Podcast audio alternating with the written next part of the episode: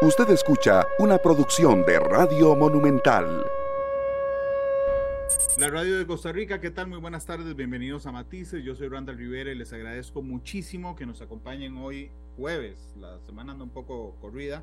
Hoy en horario especial, justamente por la transmisión de fútbol que hará Radio Monumental. Hoy, al igual que en programas especiales, eh, tomé dos foros que quería mostrárselos. Uno es sobre el intenso calor que no solo se está viendo en Costa Rica, sino que se está viendo en el mundo. Nunca antes en la historia de la humanidad hemos tenido calores tan fuertes. Es en la historia de la humanidad, no en la historia de la Tierra. Por supuesto que habíamos tenido glaciaciones y algunas otras cosas en el pasado de climas extremos, pero mientras que el hombre pisaba la Tierra, jamás hemos tenido temperaturas tan altas. Los invito a ver este foro. Estados Unidos está que arde y no es un secreto. Meteorólogos advierten sobre altas temperaturas que afectan a más de 35 millones de personas en todo el país. Y esta ola de calor tiene al suroeste de Estados Unidos bajo alerta. Esto impacta directamente, por ejemplo, a Nuevo México, Arizona, Texas, Nevada, Utah, Colorado, Oklahoma también en California, donde algunos casos ya se ha dictado órdenes de evacuación incluso. Así es, y aunque Florida no está en esta lista, el llamado Estado del Sol también sufre el impacto. Allí se encuentra José Pernalete, a quien le damos la bienvenida. José, ¿qué dicen las autoridades y cuáles son las medidas que la población y los dueños de negocios deben tomar? Esto es impresionante porque se trata de la prolongación de condiciones de calor que mantienen a las autoridades muy atentos porque los bomberos del departamento de Miami-Dade advierten a diario sobre el peligro de deshidratación, el impacto de un shock térmico. Yo estoy con una botella de agua mineral y mientras estamos haciendo este reporte es la tercera que llevo porque la recomendación es mantenerse hidratado. Pero no solamente se trata de este calor incesante, sino también de lo que puede abrumar a quienes trabajan bajo el inclemente sol del sur del estado de Florida. Fíjense, acá en este mismo sitio, habitualmente en temporadas anteriores, es decir, hace tan solo semanas, eh, pudiésemos encontrar fácil a cinco vendedores ambulantes. Conversé con uno de ellos hace un rato, está bajo la sombra y nos dice que están esperando que eh, descienda un poco el nivel tan alto de temperatura extrema para poder dedicarse a vender sus productos. Y es que los productos se ven afectados.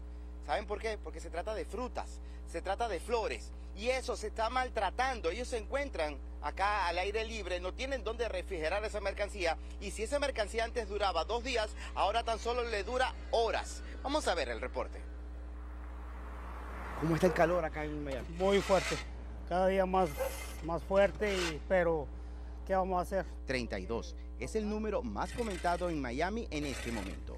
Y es que este verano ha elevado las temperaturas entre los 30 y 34 grados Celsius, lo que hace que los trabajadores al aire libre vean comprometido su rendimiento y su salud al estar expuestos por varias horas a temperaturas extremas.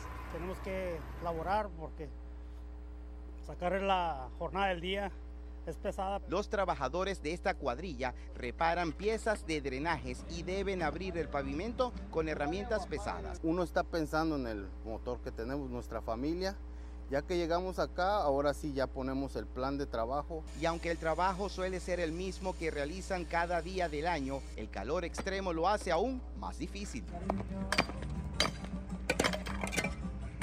Pero dicen que aguantan sobre todo por el temor de una posible reducción de sus jornadas, lo que les dejaría aún más caliente el bolsillo. Sin embargo, algunos como Jesús creen que el dinero extra no compensa el esfuerzo.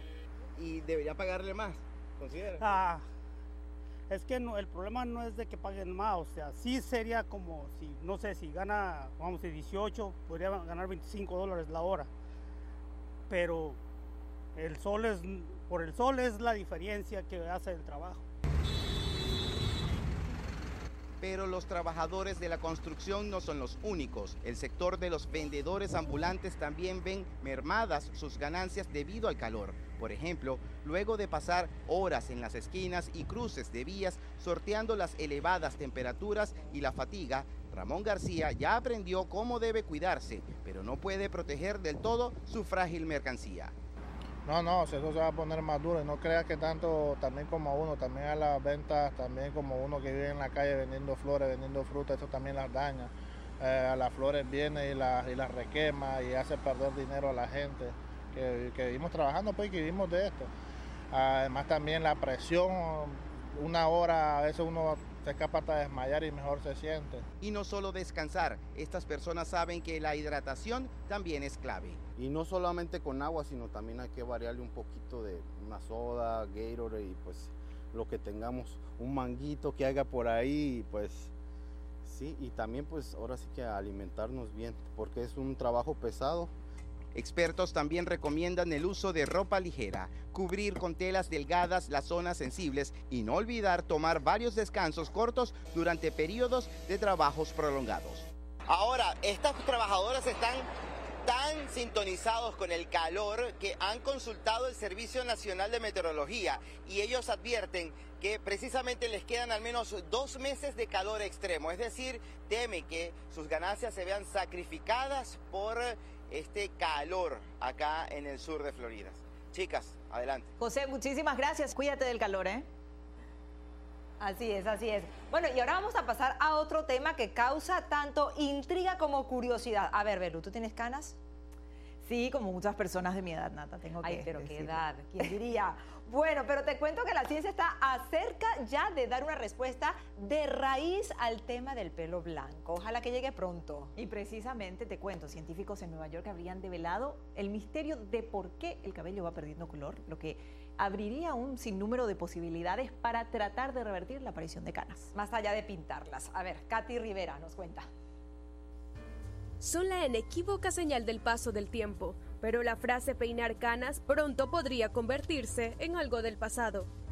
Científicos de la Universidad de Nueva York identificaron la causa de la despigmentación del pelo, un hecho que podría brindar alternativas para quienes buscan ocultar el paso de los años, pero prefieren evitar los tintes artificiales. Había estado tiñéndome el cabello cada cuatro o seis semanas y durante el COVID salieron más canas y lo estaba dejando pasar. Siento que se convirtió en demasiado trabajo y tiempo. No era solo dinero, era estar en un salón tan a menudo. Según los investigadores, la pigmentación del pelo es un proceso activo que involucra a células madre. Estas células viajan de arriba a abajo en el folículo capilar para producir el color. Pero en la medida que las personas envejecen, algunas de estas células dejan de moverse y en su defecto quedan atrapadas en la parte superior del folículo piloso. Y en ese lugar ya no pueden acceder a las señales de regeneración, por lo que no participan en la generación de la pigmentación del cabello.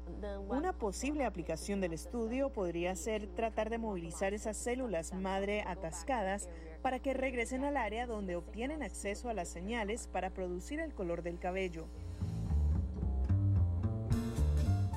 Pero, ¿qué tan dispuestas están las personas a una solución médica para las canas?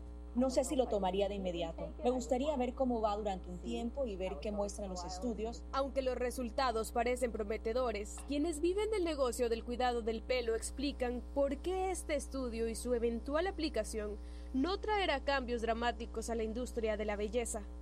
Las mujeres seguirán queriendo hacer cosas en sus cabellos, ya sea cortes, usar un color diferente al natural o simplemente mejorar su apariencia de una forma u otra. A pesar de los avances, los investigadores creen que aún queda mucho camino por recorrer, debido a que el estudio fue realizado con ratones. El siguiente paso es determinar si estos resultados también se aplican a los humanos. Catherine Rivera, Voz de América, Washington. Seguimos en Visión 360 y la migración es un tema que siempre está en el tapete en Estados Unidos. Por lo general hablamos de los desafíos legales y laborales de los inmigrantes, pero más allá de las cifras y circunstancias generales hay una arista que tocaremos hoy y es la salud mental.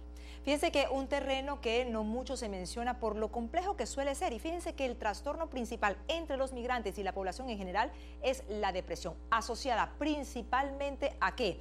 A lo que es el costo de la vida, la falta de empleo, la inseguridad y la incertidumbre. Y precisamente para ahondar en este tema nos acompaña Diva Lizette Cash desde Union Station, un lugar significativo porque es allí donde han llegado muchos migrantes provenientes de varios estados. A ver, Diva, eh, te preguntamos, ¿cómo puede impactar la salud mental en un proceso inmigratorio? Una pregunta muy importante porque según los expertos se hace una evaluación mental que lo que hace es respaldar profesionalmente un trauma una experiencia y definitivamente determinar, por supuesto, la veracidad de la historia. En el caso de un eh, proceso migratorio de asilo, por ejemplo, vale la pena mencionar que los agentes que reciben a los inmigrantes en la frontera no tienen ningún tipo de entrenamiento en salud mental y por eso los expertos dicen, aseguran que una persona que lleva un proceso de salud mental tiene más chance, más factibilidad de tener un caso exitoso que otros que no. Es decir, que un proceso migratorio puede ir de la mano a un proceso mental. Ahora vamos a ponerle nombre y apellido, Diva. Hay muchísimos casos, millones, pero tú conoces uno de primera mano. ¿Quién es Luis Huertas?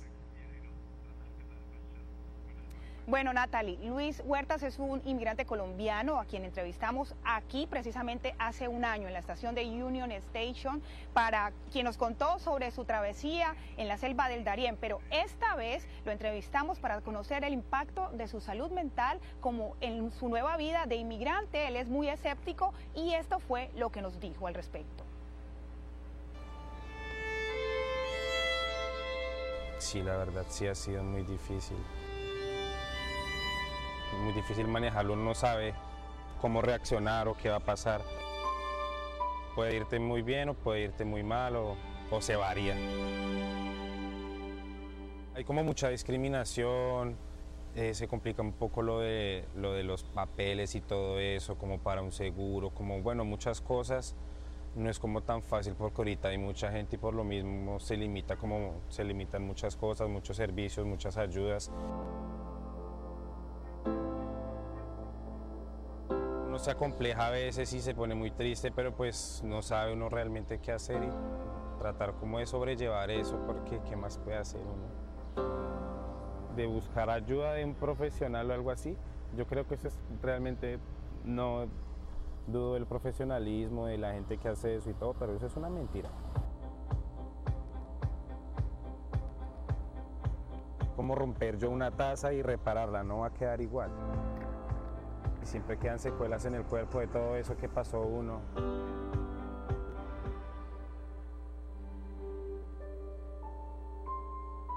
Realmente no me gusta hablar mucho del tema porque es horrible como recordar toda esa basura porque no es nada agradable.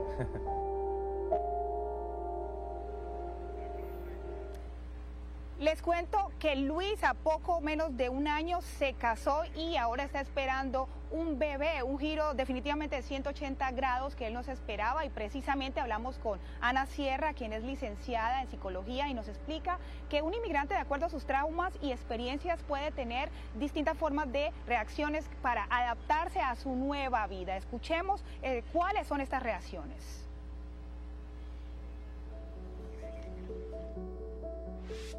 Primero la persona puede rechazar el contexto, en lo cual es un, es un estado psicológico, no se adapta, no se adapta nunca. Entonces ah, puede ser que la persona eh, decida solamente estar con personas de su misma raza y, etnia y lenguaje y nunca aprenden inglés. Hay personas que reaccionan rechazando el contexto nuevo y, el, y su país también porque son personas ahí, eh, se llama marginalización, ellos no hayan dónde quedar. O hay personas que aprenden a integrar los dos contextos. Tú aprendes cómo adaptarte a este país, pero también mantienes tu cultura, ¿verdad? Y esa es la, ruta más saludable de adaptarse. Pero no solamente es el proceso de adaptación, es también eh, el empleo, la posibilidad de empleo, si la persona tiene documentos, si hay potencial de que haya un caso, ¿verdad? Migratorio que pueda suceder y la, y la última es el eh, asimilación, en donde tú tomas el nuevo contexto como parte de tu identidad y te olvidas de todo, de tu cultura, tu idioma y todo lo demás. Lo vemos en las generaciones, 3, 4, 5 generaciones de comunidad latina, en donde ellos mismos ah, se vuelven eh, anti-latinos. Finalmente, según esta experta, en el caso de los hispanos, los traumas deben tratarse en el, en el idioma que sucedieron los hechos, es decir, en español. Y de acuerdo a la firma estatista en Estados Unidos solamente el 7% de los profesionales de la salud se identifican como hispanos. Por supuesto, esto representa un desafío para la comunidad inmigrante, no solamente para los casos migratorios, sino para también el acompañamiento de cualquier otro problema en su día a día. También finalmente una buena noticia es que aquí en el DMV recientemente se abrió la puerta de un centro especializado en salud mental para los latinos, pero escuchen esto, que identifican y que respetan las diferencias culturales, Belén y Natalie. Esto es Visión 360. La llegada de inmigrantes de diferentes nacionalidades a Venezuela a mediados del siglo XX dejó huellas en la cocina local. Y esos sabores que trajeron en sus maletas se unieron en los fogones con ingredientes nacionales hasta darle una nueva identidad a emblemáticos platillos internacionales. Bueno, Adriana Núñez Rabascal está con nosotros desde Caracas. A ver, Adri, ¿hace cuánto no te comes un buen pasticho como lo decimos los venezolanos? Natalie, lo voy a hacer en apenas horas porque el de mi mamá es el mejor. Y sin duda, esa mezcla de sabores que tenemos los venezolanos viene dado por esa cantidad de inmigrantes que llegaron huyendo de cruentas guerras algunos y otros para trabajar en la explotación petrolera en Venezuela. Acá, en los años 50 del siglo pasado, tuvimos portugueses, italianos, españoles, incluso americanos que trabajaban en los pozos para perforar el crudo. Y todo eso fue dando un amalgama de sabores que hoy nos representa como venezolanos. No hay nada que nosotros no hayamos probado y así lo presentamos a continuación. No son platos de la despensa nacional, pero el país les dio su pasaporte y hoy son tan venezolanos como una arepa o una cachapa, porque les agregamos nuestra sazón. Se pueden encontrar en cualquier ciudad de Venezuela con la misma facilidad que en sus países de origen, pero definitivamente no saben igual. A continuación los invitamos a conocer cuatro platillos internacionales que se venezolanizaron. A la tradicional lasaña italiana en Venezuela se le llama pasticho y aunque en algunos hogares su preparación es fiel a la receta original, en otros ni la creatividad ni los ingredientes encuentran límites. Y hay por supuesto quien incluso lo hace con, como si fuera un pastel oriental venezolano, eh, este con plátano. Y con el pasticho ocurre algo curioso. Es incluso más fácil de conseguirlo en el menú de cualquier restaurante local que el pabellón criollo, que es el plato típico de Venezuela. El pasticho se ha convertido en algo que es absolutamente un plato popular venezolano que en cualquier taguara, en cualquier restaurante de carretera, en cualquier restaurante público donde se venda comida sustanciosa y que llene a precios económicos hay alguna oferta que incluya un pasticho. El hot dog es popular en todo el planeta. Estudiosos del mundo culinario creen que llegó a Venezuela gracias al béisbol, copiando la tradición estadounidense de comerse uno mientras transcurre el juego de pelota. Pero el perro caliente venezolano la sacó de jonrón. De ser una cosa aburrida, de ser un pan con una salchicha y una salsa, se convirtió en esta obra de arte que está aquí, que bueno, hay perro caliente con aguacate, con cebolla, con cuatro tipos de salsa, suero picante, guasacaca, salsa de ajo y todo el invento que pueda tener un perro calientero a la hora de, de hacerlos, ¿no? Hay un oficio que se convirtió en perro calientero. La versión venezolana de la baguette francesa tiene unos centímetros menos. Es de corteza más suave o más crocante según el capricho del panadero. Y es tan popular y económica que puede estar presente en todas las comidas del día. Y tiene un nombre singular, la canilla. La canilla es una falsa baguette. Eh, la canilla es nuestro pan de diario, es probablemente el pan más popular, más conocido, más extendido también durante en, toda la geografía y originalmente viene de la, de la baguette. Es una, eh, es una baguette a la cual se le agregó eh, grasa, se le agregó azúcar, se le aumentó la levadura y se le bajaron los tiempos de fermentación. Es decir, la desvirtuaron completamente. Los venezolanos no habían caído en cuenta hasta que emigraron que el arroz chino que venden en su país también mostraba una suerte de deconstrucción u occidentalización que hizo de ese plato clásico asiático un guiso. Le hicieron dos grandes modificaciones, añadirle salsa de soya, colocarlo más oscuro, que eso no pasa en ningún lado, y sustituir el pollo o sustituir alguna proteína, el cerdo, por jamón. Mira, Natalie, y yo te pido que por favor le lleves a Belén a probar un perro caliente a la venezolana. Yo le pongo alfalfa, pero acá en Venezuela es muy común que se le ponga zanahoria rallada y repollo. Cualquier ingrediente es válido, incluso hasta granos de maíz. Al menos 15 millones de personas sufren de hepatitis en las Américas según cifras de los organismos de salud. A continuación les contamos qué es la enfermedad, los síntomas y tratamientos.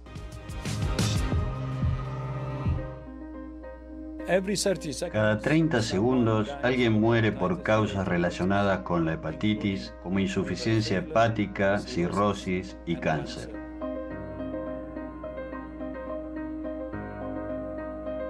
La hepatitis es una enfermedad que está muy presente en todo el mundo y que en América Latina y el Caribe afecta a por lo menos 15 millones de personas según estimaciones de la Organización Panamericana de la Salud.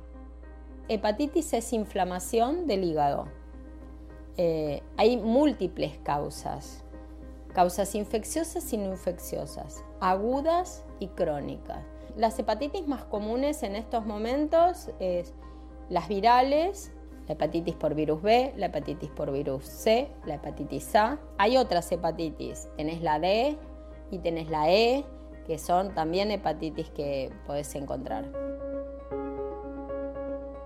Para ponerle atención a pesar de los distintos tipos de hepatitis, la Organización Mundial de la Salud informa que en general los síntomas más comunes son fiebre, náuseas, vómitos, dolor abdominal, erupciones cutáneas y pérdida de apetito. Me hicieron unos estudios y mm, me citó el médico, me dijo, tenés hepatitis C. Y fue el comienzo de un peregrinar tenemos pruebas, tratamientos y las herramientas de prevención para prevenir las infecciones y salvar vidas, pero tiene que ser más accesible e implementarse a escala. La vacunación es la principal forma de evitar el contagio de hepatitis, seguida por un correcto tratamiento médico, aunque lamentablemente no toda la población tiene acceso. En América Latina, por ejemplo, solo el 18% de las personas con hepatitis B llegan a diagnosticarse y solo el 3% recibe tratamiento. Algo similar sucede con la hepatitis C, según la Organización Panamericana de la Salud. Gonzalo Báñez Villar, Voz de América, Buenos Aires, Argentina. Gracias por acompañarnos. Vamos a hacer la pausa comercial, la primera hoy en Matices y luego regresamos. Gracias por estar con nosotros. Hicieron un estudio que determina que el tema, que los temas ambientales afectan más a los latinos en los Estados Unidos que a los estadounidenses. Y sobre este tema se hizo un foro muy interesante que es el que les muestro a continuación. La contaminación del aire en Estados Unidos afecta de forma desproporcionada a las minorías étnicas, entre ellas las familias hispanas, de acuerdo con la Oficina del Censo de Estados Unidos. Esto ha provocado, según estudios federales, efectos en la salud de los hispanos que viven en zonas contaminadas y por lo tanto tienen más probabilidades de sufrir enfermedades eh, respiratorias, entre ellas asma. Diva Catch de La Voz de América investigó este fenómeno en el especial Aires Tóxicos. Diva se encuentra con nosotros. Diva, un placer tenerte en foro. ¿Qué revela tu investigación? Gracias, Gonzalo. Pues lo que revela esta serie es el profundo desconocimiento de las comunidades hispanas sobre los niveles de contaminación a los que están expuestos en Estados Unidos. Es solo cuando empiezan a padecer enfermedades respiratorias, cuando se interesan por indagar sobre el origen de sus problemas de salud y, oh sorpresa, están relacionados con el lugar que escogieron para vivir. Escuchemos ese testimonio. El sueño de vivir en casa propia es ahora una pesadilla para Patricia de León. Dolores de pulmones, la tosedera, que a veces no podía respirar. empezaron a decirme, no, pues ya tú, ya no es una gripe que tiene, ya es asma.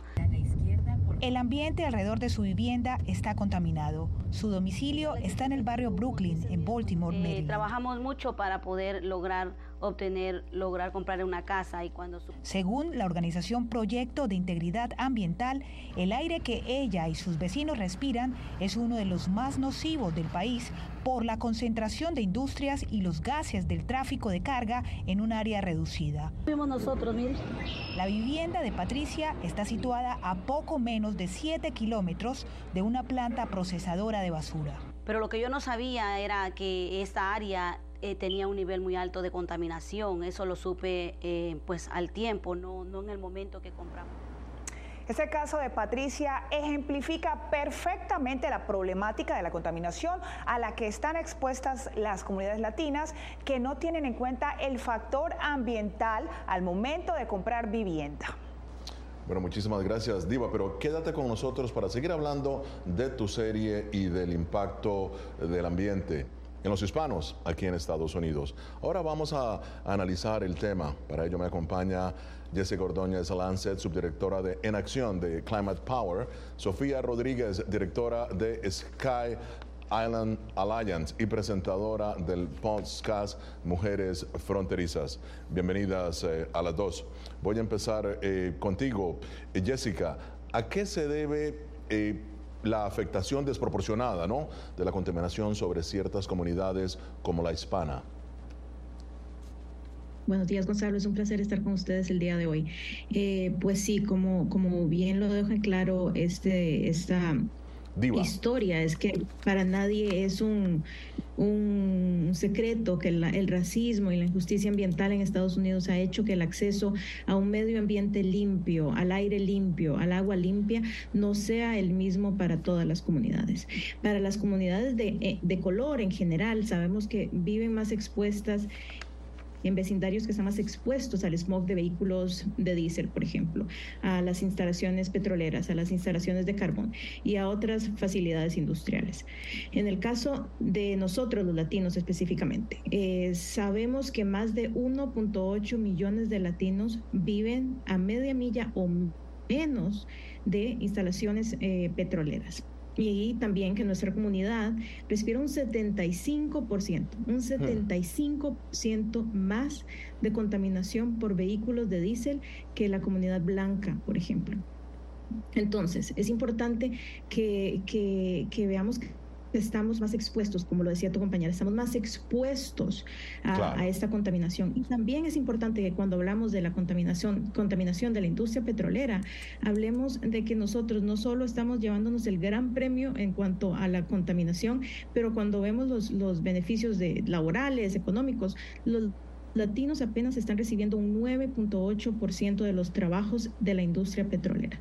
Es decir, que cuando quiere ver, cuando, cuando, cuando hablamos de, de, los impactos en nuestra salud, nos llevamos el gran premio, como te decía, pero cuando hablamos de los impactos en nuestros bolsillos, de los, de los trabajos, eh, ahí estamos recibiendo realmente esa, mínimo de los trabajos de la industria. Claro, es verdaderamente alarmante la cifra que estás dando, 1,8 millones eh, de latinos ¿no? que viven en estas zonas. Ahora voy a pasar eh, contigo, Sofía. Un análisis realizado por la NASA, la agencia federal, y esto fue el año pasado, determinó que la mayor desigualdad promedio ocurre en las comunidades hispanas afroamericanas como lo ha dicho Jessica, y asiáticas de Los Ángeles, California, con niveles socioeconómicos más bajos. ¿Cómo se explica esto?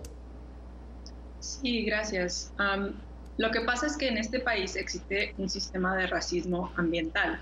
Por medio de este sistema, las comunidades que menciona y las comunidades indígenas son expuestas a niveles más altos de riesgo ambiental. El problema que tenemos es que la contaminación tiene que ir a algún lugar y a causa del racismo ambiental, barrios en donde viven comunidades con niveles socioeconómicos más bajos son expuestos a niveles más altos de contaminación y riesgo ambiental. Es un sistema que no valora a, las comunidades que menciona. Foro de la Voz de América, el aire de muchas comunidades hispanas en Estados Unidos incumple las normas de calidad del aire según un estudio de la Fundación Nacional de Ciencias. Al mismo tiempo, la Oficina del Censo determinó que el 40% de las familias hispanas en Estados Unidos viven en condados que sobrepasan los límites federales de contaminación del aire. Diva continúa con nosotros. Diva, en tu especial eh, Aires Tóxicos muestras también los estados en los que los latinos están en mayor riesgo de exposición a la contaminación. Amplíanos, por favor. Así es, Gonzalo. Pues según el mapa de amenazas de petróleo y gas, Texas y California lideran los 10 estados con más latinos viviendo cerca de zonas con alta actividad industrial. Ahí lo podemos ver. Esto, por supuesto, lo que aumenta es el riesgo de salud. Miremos nuestro segundo entrega que hace parte de la serie Aires Tóxicos. Cuando lo saqué del hospital, entonces me dijeron de que el niño iba desarrollado asma. Ha vivido medicado durante 14 años. Por temor de que la contaminación del aire haya sido la causa, Sandra decidió abandonar Brooklyn, en Maryland. Ningún, no viene ningún historial familiar que, que haya habido asma esto y desarrollar asma a mi hijo, desarrollar asma a mi hermana. Entonces me dijo mi esposo, no, lo vamos a mudar de Brooklyn. Su caso no es esporádico entre las comunidades hispanas en Estados Unidos. Debido a la contaminación de aire y el cambio climático, la Agencia de Protección Ambiental prevé que el diagnóstico de asma en niños latinos subirá hasta en 4.000 casos, especialmente entre los hispanos que habitan más cerca de zonas de extracción de petróleo.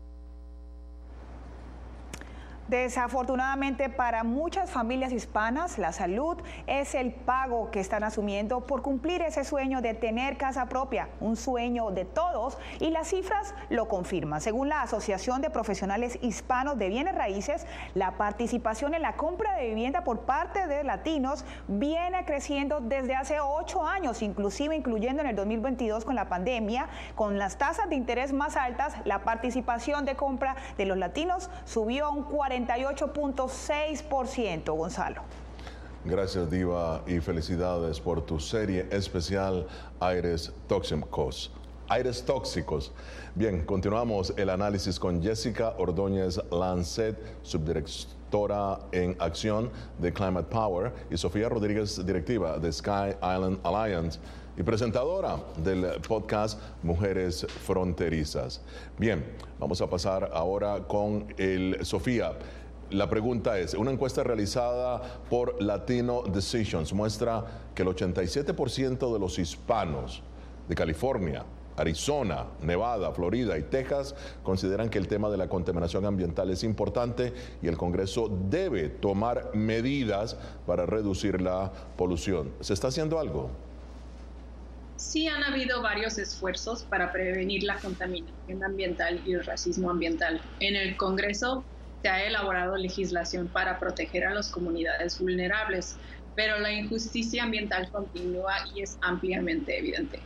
Ah, recientemente el presidente Joe Biden usó los poderes de su rama con la orden ejecutiva 14008 que incorpora un marco de justicia ambiental en las actividades federales pero desde los años 1990 la aplicación de un marco de justicia ambiental a nivel regulatorio por parte de las agencias federales ha fracasado.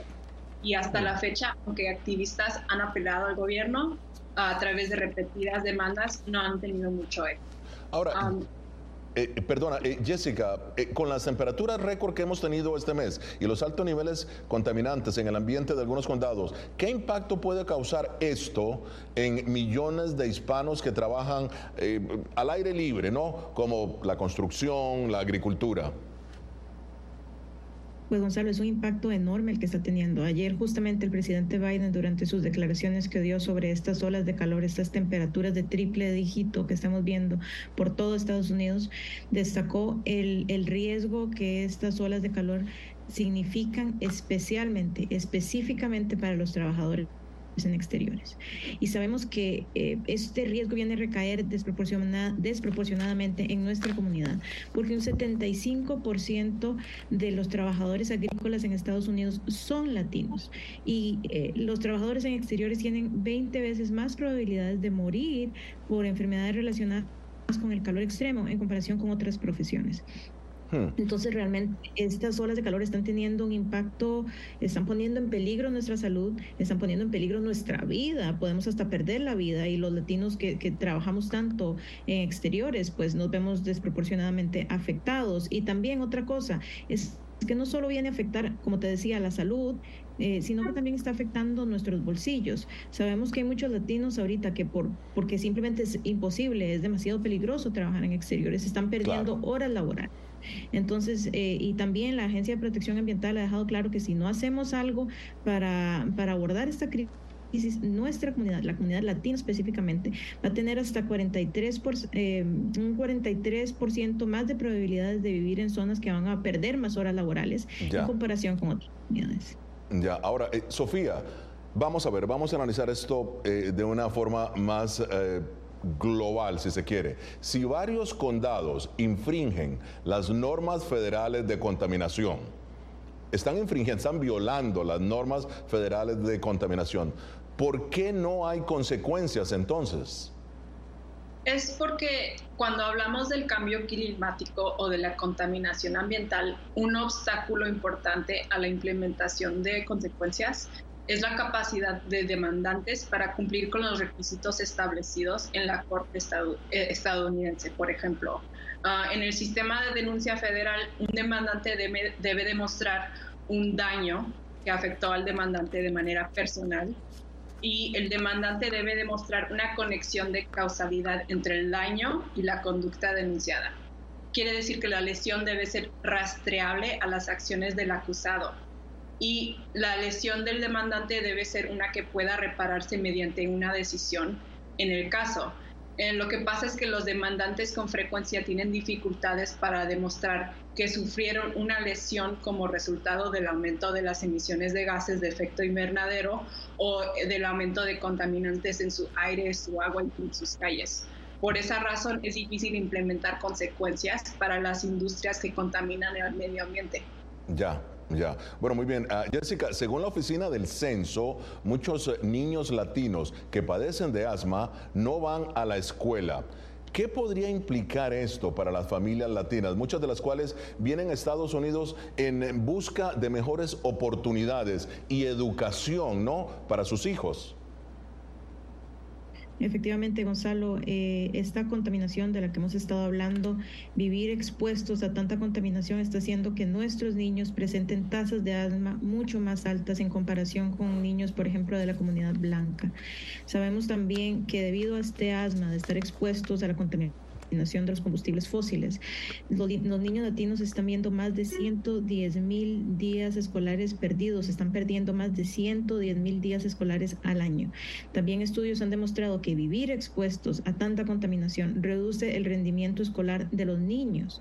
Entonces, nuestros niños están viniendo a competir en desigualdad de condiciones con niños de otras, de otras comunidades, la comunidad blanca, por ejemplo, que no viven, no, no, no, no están expuestos día a día a esta contaminación. Es realmente injusto y, como te digo, está poniendo a nuestros niños a competir en desigualdad de condiciones. Ahora, lo que es interesante muy rápidamente también agregar es que no hay una ley que pueda eh, obligar a la persona que va a vender vivienda a decirles que hay altos niveles de contaminación en el ambiente. ¿Es así? Le pregunto a ambas. Sofía. no, es que el marco legal y político que tenemos en este país no permite ah, que fácilmente la gente de la que estamos hablando, la gente vulnerable de comunidades ah, de color, que puedan ah, fácilmente y efectivamente llegar a, la justicia ambiental. No, no, no existe ese marco legal en este país.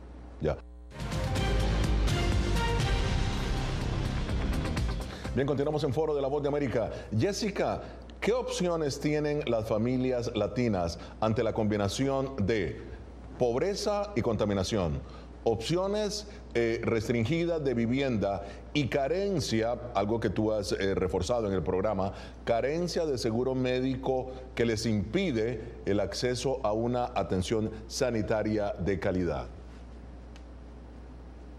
Pues lo más importante y la, opción más importante que tenemos es informarnos. Es vital que nos informemos, que averigüemos qué está pasando en nuestras comunidades y qué recursos están disponibles, especialmente para aquellos latinos que tenemos acceso al voto, que podemos ejercer el voto en este país.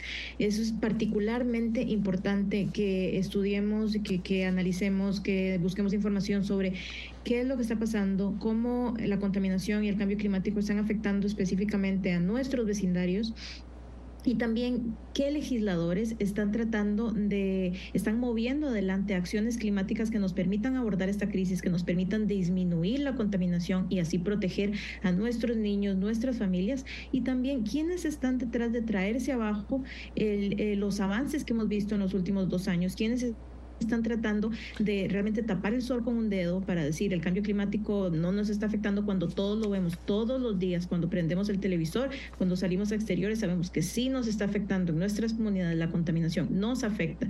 ¿Quiénes están tratando de tapar el sol con un dedo? Y también otra cosa es importante, que no nos dejemos engañar, sabemos que la transición a energías limpias en menos de un año desde que se pasara la ley para reducir la inflación, se han creado ya más de 170 mil empleos en energía limpia en 44 estados de Estados Unidos. Esto está generando no solo empleos para nuestras comunidades, sino que nos va a ayudar a abordar esta crisis climática. Ahora, el, Sofía, ¿por qué algunos gobiernos locales y estatales eh, siguen enfrentando, tomando en consideración que estamos hablando de Estados Unidos, ¿no? Donde hay agencias federales que están analizando el tema del ambiente, eh, muchos gobiernos locales siguen enfrentando problemas de contaminación en el agua como en el caso de Flint, Michigan, ¿no? De Jackson, Mississippi y algunas partes de Nueva York. ¿Qué está pasando?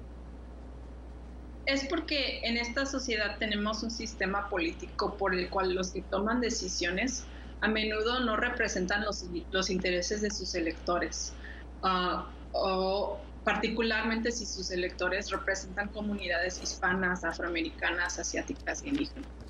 Ah, también es porque tenemos un marco legal que complica la lucha por la justicia ambiental. Así que estos problemas van a continuar hasta que eh, desarrollemos un sistema legal y político para que las comunidades que son afectadas puedan luchar por su, por su salud. Porque el agua, recordemos que es un derecho básico de acuerdo a Naciones Unidas. Y bien, Jessica, la orden ejecutiva sobre justicia eh, medioambiental fue emitida en 1994 y ordena a las agencias federales a prestar atención a las condiciones ambientales y de salud humana en las poblaciones minoritarias y de bajos ingresos. Pregunta, ¿ha habido algún avance? Gracias por tu pregunta, Gonzalo. Eh, efectivamente, sí han habido avances, especialmente desde el comienzo de la administración Biden. Sabemos que desde el, desde el puro principio de su, de su administración, de su tiempo en el gobierno, el presidente Biden pasó la iniciativa Justice 40 a través de una orden ejecutiva, que la, la iniciativa Justice 40 es una iniciativa que pretende que el 40% de todas las inversiones federales en, en energía limpia, en abordar el cambio climático, le llegue directamente a las comunidades que están al frente de este cambio climático, a las comunidades que históricamente han estado desfavorecidas, es decir, nuestras comunidades, las comunidades de color. Em, eh, entonces sí, hemos visto ah, avances muy importantes eh, en el área de la justicia medioambiental. Bueno, eh, también solamente para agregar, los republicanos insisten en que ellos también han tenido muchos avances en el tema del medio ambiente. Solamente eh, para agregar acá. pero vamos a hacer una pausa, porque esto es foro de la voz de América. Ya regresamos. Y ya en la parte de final de foro de la voz de América. Muy bien, Jessica, tus conclusiones sobre la contaminación, los hispanos y el impacto en el ambiente. Bueno, lamentablemente los científicos han sido claros. La ventana de acción para abordar el cambio climático y abordar esta contaminación se nos está cerrando, pero todavía tenemos la opción de actuar para evitar los peores impactos, pero tenemos que actuar ahora. Por eso es tan importante que protejamos los avances que se han logrado a nivel federal en los últimos dos años y que no dejemos que se nos manipule para proteger estos actores que, como te decía, que tratan de tapar el sol con un dedo, nos manipulen para creer que estos avances, eh, que, traerse abajo estos avances para proteger los, los, intereses privados de una industria. Eh, por eso es tan importante que, que sigamos empujando por proteger estos avances. Muy bien, Sofía, tu lectura. Sí, las comunidades de bajos ingresos, las comunidades indígenas y otras poblaciones como las personas con discapacidades, los niños, los ancianos, se ven afectadas de manera desproporcionada por los peligros ambientales. ¿Cómo solucionamos este problema? Tenemos que organizarnos. La injusticia ambiental debe abordarse mediante la participación y colaboración de diversos grupos y comunidades que compartan sus conocimientos para resolver los desafíos más grandes de nuestro tiempo. Solo así, con amplia participación, podremos asegurar que nuestras soluciones beneficien a más personas y no a unos pocos. Bueno, muy bien, muchísimas gracias a Jessica Ordóñez Lancet y Sofía Rodríguez. Llegamos así al final de esta edición de Foro. Nos vemos la próxima semana con el análisis más allá de los titulares. Desde Washington les habló Gonzalo Abarca. Los invito también a que nos visiten en nuestra página web. Noticias. Gracias por haber estado con nosotros. Nos vamos con Tony Orlando, Knock Three Times. Toca tres veces la canción para despedir Matices hoy. Mañana a las 2 de la tarde estaremos en vivo en Matices. Hasta luego y feliz. Este programa fue una producción de Radio Monumental.